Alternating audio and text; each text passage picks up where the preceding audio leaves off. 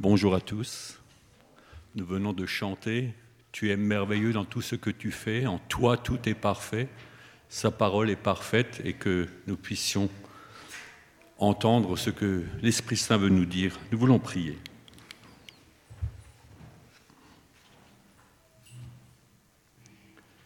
Père, ce matin encore, nous avons le privilège de pouvoir nous approcher de toi par Jésus-Christ qui nous a ouvert cette voie, qui a déchiré le voile dans le temple pour que nous ayons un accès direct, chacun individuellement.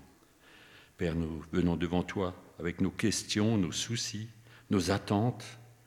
Nous venons boire à ta source et nous te demandons de purifier nos cœurs, nos pensées et de recevoir ta parole qui veut nous rafraîchir ce matin. Amen. Alors, j'ai choisi ce thème du jour sans penser que c'était la fête des pères. Je viens de le réaliser. Alors j'ai une question pour vous. Quel est le premier commandement avec une promesse? Voilà. Donc voilà le thème honore ton père et ta mère. Et dans Éphésiens 6, 1 à 3, il est dit, Enfants, obéissez à vos parents dans le Seigneur, car cela est juste. Honore ton père et ta mère, c'est le premier commandement accompagné d'une promesse. Ça, c'est une mention de l'apôtre Paul, pour que tu sois heureux et que tu vives longtemps sur la terre. Honorer, j'ai regardé dans le dictionnaire, c'est rendre honneur et respect. Ça, c'est la première explication. C'est accorder une distinction. On a honoré les, les sauveteurs en Vendée pour leur acte héroïque. On a même honoré ceux qui ne sont plus là, qui sont morts. Honorer, c'est remplir son engagement. Et après, il y a encore honorer les honoraires d'un médecin, donc honorer, c'est lui payer sa facture. Voilà. C'est dans le cadre d'une alliance avec Israël que Dieu dévoile les dix commandements dans Exode 20. Et les premiers commandements sont relatifs à la relation avec Dieu. Je suis l'Éternel, tu n'auras pas d'autre Dieu, tu ne prendras pas le nom de l'Éternel, ton Dieu, en vain, et ainsi de suite. Le premier relatif à la relation avec les hommes, c'est donc celui que nous abordons. Alors la question, les parents seraient-ils les premiers prochains Vu que c'est le premier commandement en relation avec nos contemporains? Les autres, les premiers sur la première table, si vous vous souvenez, il y avait les commandements relatifs à notre relation avec Dieu, et le premier avec nos contemporains, ça s'adresse aux enfants par rapport à leurs parents. Donc on va ouvrir en Exode 20, 20 pardon. Et donc le verset dit Honore ton père et ta mère, afin que tes jours se prolongent sur la terre que le Seigneur ton Dieu te donne. Ça, c'est dans le contexte. Le peuple allait entrer en Canaan, dans la terre promise, et voilà donc ce commandement. Du sollst deinen Vater und deine Mutter ehren, auf dass dir's wohlgeht und du lange lebst auf Erden. Ça, c'est pour ceux qui comprennent mieux l'allemand. Si je paraphrase, si nous essayons par l'inverse, là c'est cru, méprise ton père et ta mère afin de te pourrir la vie et d'être malheureux. Vous êtes d'accord avec moi? Bah, Dieu nous conseille une chose, si nous ne voulons pas entendre cela, le résultat c'est ça. Méprise ton père et ta mère pour te pourrir la vie et pour être malheureux. C'est cru, mais je ne pense pas dévier de la pensée du Seigneur. Jésus a cité ce commandement en Matthieu 15, ce que nous allons lire aussi. Matthieu 15, les versets 1 à 9. C'est un passage que nous avons entendu récemment dans un autre contexte. Alors, des pharisiens, des scribes viennent à Jérusalem auprès de Jésus et disent Pourquoi tes disciples euh, transgressent-ils la tradition des anciens Car ils ne se lavent pas les mains quand ils mangent? Il leur répondit Et vous, pourquoi transgressez-vous le commandement de Dieu? Au profit de votre tradition Car Dieu a dit Honore ton père et ta mère, et celui qui parle en mal de son père ou de sa mère sera mis à mort. Mais vous, vous dites, celui qui dira à son père ou à sa mère, ce que j'aurais pu te donner pour t'assister est un présent sacré. Celui-là n'a plus, plus à honorer son père ou sa mère. Ainsi, vous avez annulé la parole de Dieu à cause de vos traditions. Hypocrite, Ésaïe a bien parlé en prophète sur vous quand il a dit Ce peuple m'honore des lèvres, mais son cœur est très éloigné de moi. C'est en vain qu'ils me rendent un culte, eux qui enseignent comme doctrine des commandements humains. Donc, le fondement est posé. Ce commandement, Jésus le prend au sérieux. Ce n'est pas parce que on veut être religieux, on veut se rapprocher plus de Dieu qu'on peut dire, bon, alors les parents, euh, ce que j'aurais pu vous donner, je le donne plutôt au Seigneur. Ça, c'est de la religiosité. Donc celui du temps de Jésus qui voulait éviter les obligations envers ses parents pouvait, selon les pharisiens, se cacher, se défausser derrière une obligation religieuse. Pour Jésus, les commandements proclamés au Sinaï par l'Éternel sont immuables. Il enfonce le clou. Dans la pensée actuelle, où la famille, c'est ringard, où les parents sont souvent considérés comme des empêcheurs de tourner en rond, où la vie des amis virtuels, souvent ce sont des amis virtuels, on en a tellement, est plus important que celui des intimes, où tout est permis, il n'y a pas de mal à se faire du bien. Donc on peut aussi se permettre de critiquer ou plus ses parents. Ne faudrait-il pas que Dieu revoie sa copie avec ses commandements?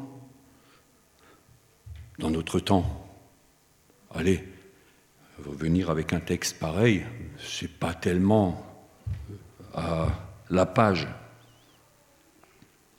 Les parents ne sont pas parfaits, loin de là.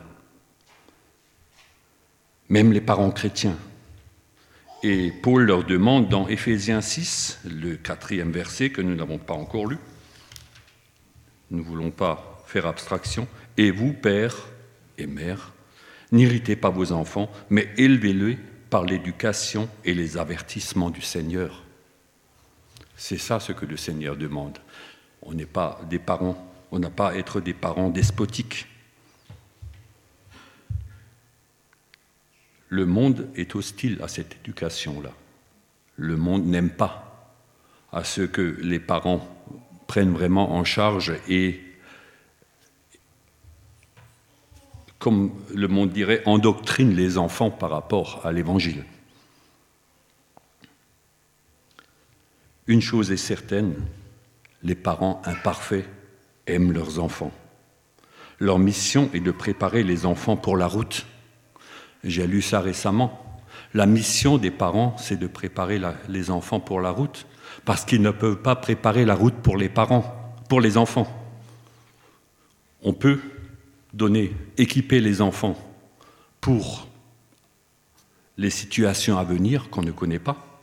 On peut les équiper pour qu'ils puissent répondre aux différentes, euh, aux différents, comment dire, euh, aux situations qu'ils vont rencontrer. Mais on ne connaît pas les situations qu'ils vont rencontrer. Donc l'équipement, un soldat qui va au front, il ne sait pas exactement ce qu'il va rencontrer, mais il faut qu'il soit équipé. Et la mission des parents est de préparer les enfants pour leur route à eux.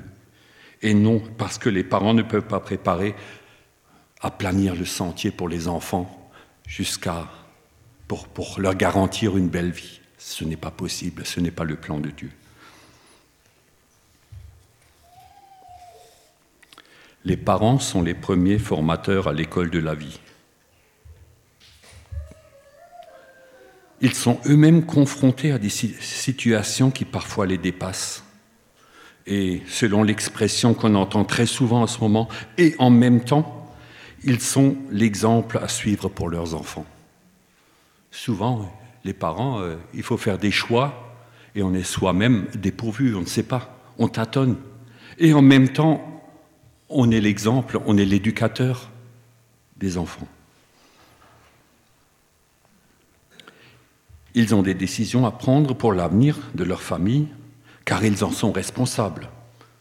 C'est à eux d'assumer les conséquences des actes de chaque membre de la famille. Là, tout le monde est d'accord en général.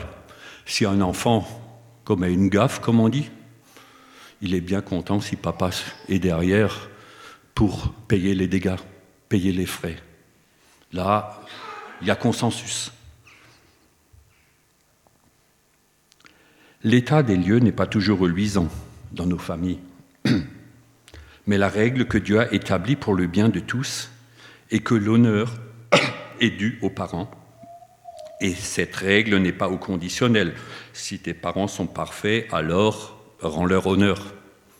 Il n'en est pas question dans la Bible. Déjà avant les tables de la loi, l'honneur dû aux parents était sacré. Genèse 9, 18 à 25. On va très très loin en arrière.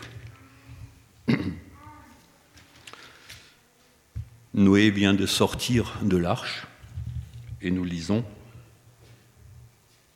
18 à 25. Les fils de Noé qui sortirent de l'arche étaient Sem, Cham et Japheth. Cham fut le père de Canaan. Ces trois-là sont les fils de Noé. C'est à partir d'eux qu'on se dispersa sur toute la terre. Noé devint cultivateur, il planta une vigne. Il but du vin, s'enivra et s'exposa nu à l'intérieur de sa tente. Cham, père de Canaan, vit la nudité de son père et le raconta au dehors à ses deux frères. Alors Sem et Japheth le manteau, le mirent tous deux sur leurs épaules marchèrent à reculons et recouvrirent la nudité de leur père. Comme ils détournaient le visage, ils ne virent pas la nudité de leur père. Lorsque Noé se réveilla de son vin, il apprit ce que lui avait fait son fils cadet. Il dit alors, Maudit soit Canaan, qu'il soit l'esclave des esclaves de ses frères. Pour montrer le sacré que représentait le père par rapport au fils. C'est grave, c'est très fort. Cham, constatant la nudité de son père, s'empresse de le ridiculiser devant ses frères, il le raconte au dehors. Il expose la vie de son père, la vie intime, la faiblesse. Ses frères, conscients de la fragilité de leur père, entreprennent de couvrir cette faiblesse momentanée en évitant de profiter d'une opportunité pour le mettre dans la honte. Le triomphe de Cham a été de courte durée. Il n'a pas honoré son père. Quel gifle pour lui. Cham n'était plus un gamin, c'était un homme marié. Il avait certainement plus de 100 ans. Il a aidé à construire l'arche. La construction a duré une centaine d'années. Ce n'était plus un gamin, mais c'était toujours le fils à Noé. Et Noé n'était pas un despote pour maudire son fils à cause d'une broutille. Il a un témoignage magnifique, Noé. Genèse 6, 8 à 9.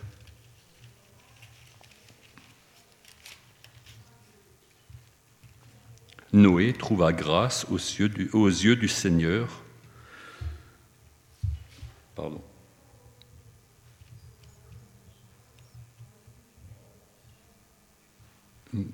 Voici la généalogie de Noé. Noé était un homme juste et intègre parmi les générations de son temps. Noé marchait avec Dieu. Donc, ce n'est pas quelqu'un qui fait un abus de pouvoir en maudissant son fils pour une chose pareille. C'était sacré.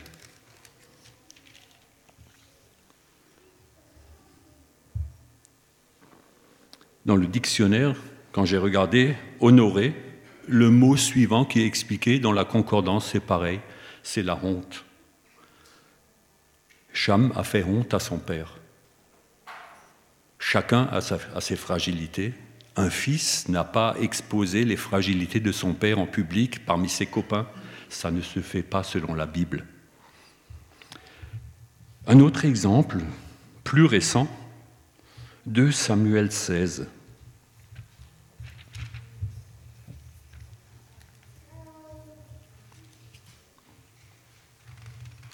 Versets 22, 20 à 22. Pardon. Absalom dit à Aïtophel, c'est dans le contexte où David a dû s'enfuir et Absalom est rentré dans Jérusalem en tant que roi. Il a usurpé la place de David. David a dû s'enfuir? Aïtophel, c'était son conseiller. C'était quelqu'un de démentiel, mais d'intelligent. Absalom dit à Aïtophel Tenez conseil sur ce que nous devons faire. Et Aïtophel, avant de tenir conseil avec l'ami à David, Ushaï, il dit, euh, entre autres, il dit à Absalom Va vers les concubines de ton père, que ton père a laissées pour garder le palais. Ainsi, tout Israël apprendra que tu t'es rendu odieux à ton père, et tous ceux qui sont avec toi prendront courage. On dressa une tente sur le toit en terrasse pour Absalom, et Absalom alla vers avec les concubines de son père sous les yeux de tout Israël. Ça, c'est faire honte à son père, n'est-ce pas? Absalom, sur les recommandations de son conseiller, qui est un expert, déshonore son père sous les yeux de tout Israël.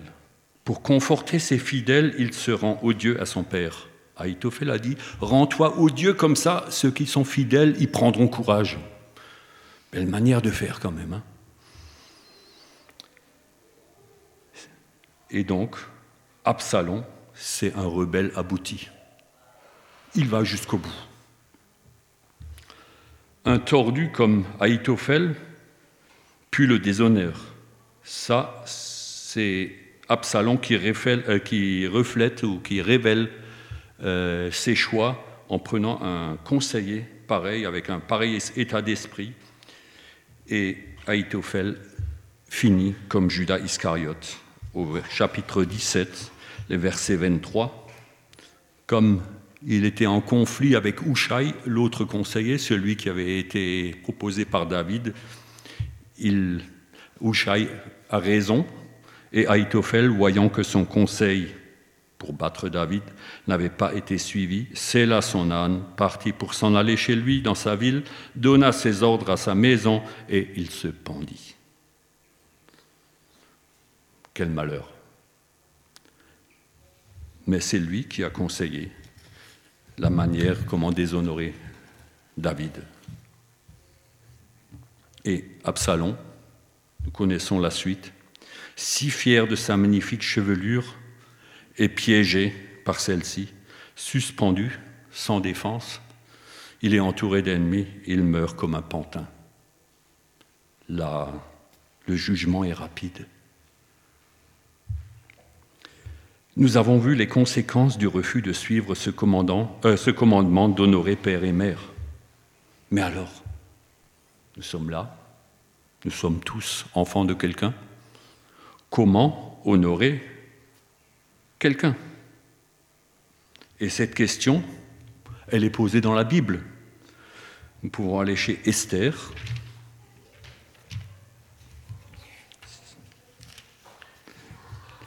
Esther 6, 6. C'est exactement la question qui se pose. Je vais juste placer le contexte. Un jour, Mardoché, l'oncle à Esther, a entendu un complot contre le roi. Assuérus. Et il dénonce ce complot, et donc le complot est déjoué. Et alors que Aman, l'ennemi, le pire ennemi de Mardoché, fait dresser une belle potence pour pendre euh, Mardoché et a fait signer au roi un décret pour tuer tous les juifs, pendant ce temps, le roi ne peut pas dormir.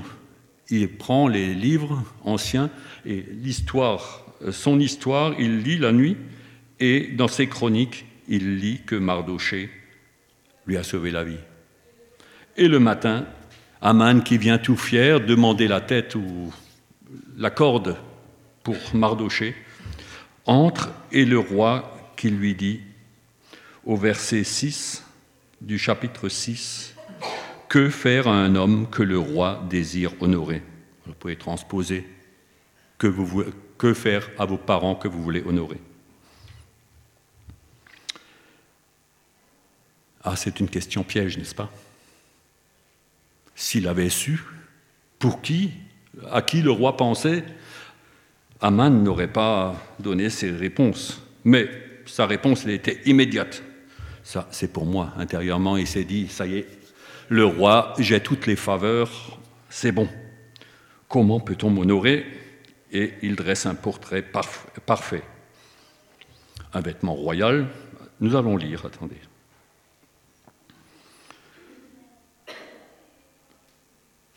Que l'on prenne un vêtement royal que le roi a porté, un cheval que le roi a monté, sur la tête duquel une couronne royale a été posée, que l'on confie ce vêtement et ce cheval à l'un des princes du roi, un dignitaire, qu'on revête ainsi l'homme que le roi désire honorer, qu'on le conduise à cheval sur la place de la ville, qu'on proclame devant lui, voilà ce qu'on fait à l'homme que le roi désire honorer. Le roi répondit à Aman, Vite, prends le vêtement, le cheval, comme tu l'as si bien dit. Ah, il se félicite là, Aman. Comme tu l'as si bien dit. Et agit ainsi en faveur du juif Mardoché, celui qui est assis à la porte du roi. Ne néglige aucun détail de tout ce que tu as dit. Quel malheur pour Aman. Mais c'est lui qui a donné la recette. Et lui, il s'est dit comment peut-on m'honorer Donc, un vêtement royal, un cheval ayant été monté par le roi, une couronne royale sur la tête du cheval, un prince comme serviteur, un héros qui conduit la limousine royale en proclamant les éloges faites par le roi. Tu l'as si bien dit, fais-le. Voici le programme pour honorer les parents. N'a pas besoin de, de couronne et d'habits somptueux, mais on peut, par une attitude, par ce qu'on dit par rapport à ses parents, agir ainsi. Ce que tu veux qu'on fasse pour toi, fais-le pour ton premier prochain. Là aussi, je transpose. Ici, dans la famille, normalement, pas de dénigrement, de rabaissement. Pas question de proclamer les, points faibles de l'autre pour l'écraser, afin de paraître soi-même plus fort. Quand on est soi-même fragile, la première des choses qu'on peut faire, c'est d'enfoncer les autres pour s'appuyer un peu sur eux et de sortir un peu au-dessus, n'est-ce pas? Mais ce n'est pas la manière que le Seigneur a prévue. Nous sommes souvent faibles, et c'est un fait. Mais honorer ceux qui sont nos géniteurs et les couvrir du manteau de la justice de Dieu, génère l'aboutissement de la promesse, afin que tu sois heureux et que tu vives longtemps sur la terre que le Seigneur te donne. Les deux frères de Cham ont pris ce manteau pour couvrir cet instant où Noé n'était pas bien. Ils n'en ont pas profité. Une leçon à apprendre. Et pour conclure, j'aimerais lire un passage que nous connaissons tous, que à ce fameux mariage, je pense qu'il sera lu, dont Erwan a parlé, dans 1, dans 1 Corinthiens 13, les versets 4 à 7. Et c'est ce dont nous avons besoin. Paul dit, je vais vous montrer la voie qui surpasse tout, l'amour. Et 4 à 7, L'amour est patient, l'amour est bon, il n'a pas de passion jalouse, l'amour ne se vante pas, il ne se gonfle pas d'orgueil, il ne fait pas d'inconvenant, il ne cherche pas son propre intérêt, il ne s'irrite pas, il ne tient pas compte du mal, il ne se réjouit pas de l'injustice, mais il se réjouit avec la vérité. Il pardonne tout, il croit tout, il espère tout, il endure tout. Jusque-là, voilà le programme que le Seigneur voudrait nous confier aussi par rapport à notre premier prochain. Amen. Nous voulons prier.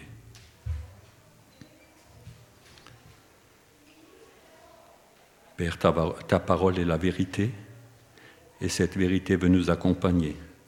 Souvent, nous oublions, Seigneur, ces commandements qui sont vraiment la base de cette alliance que tu as fait avec Israël.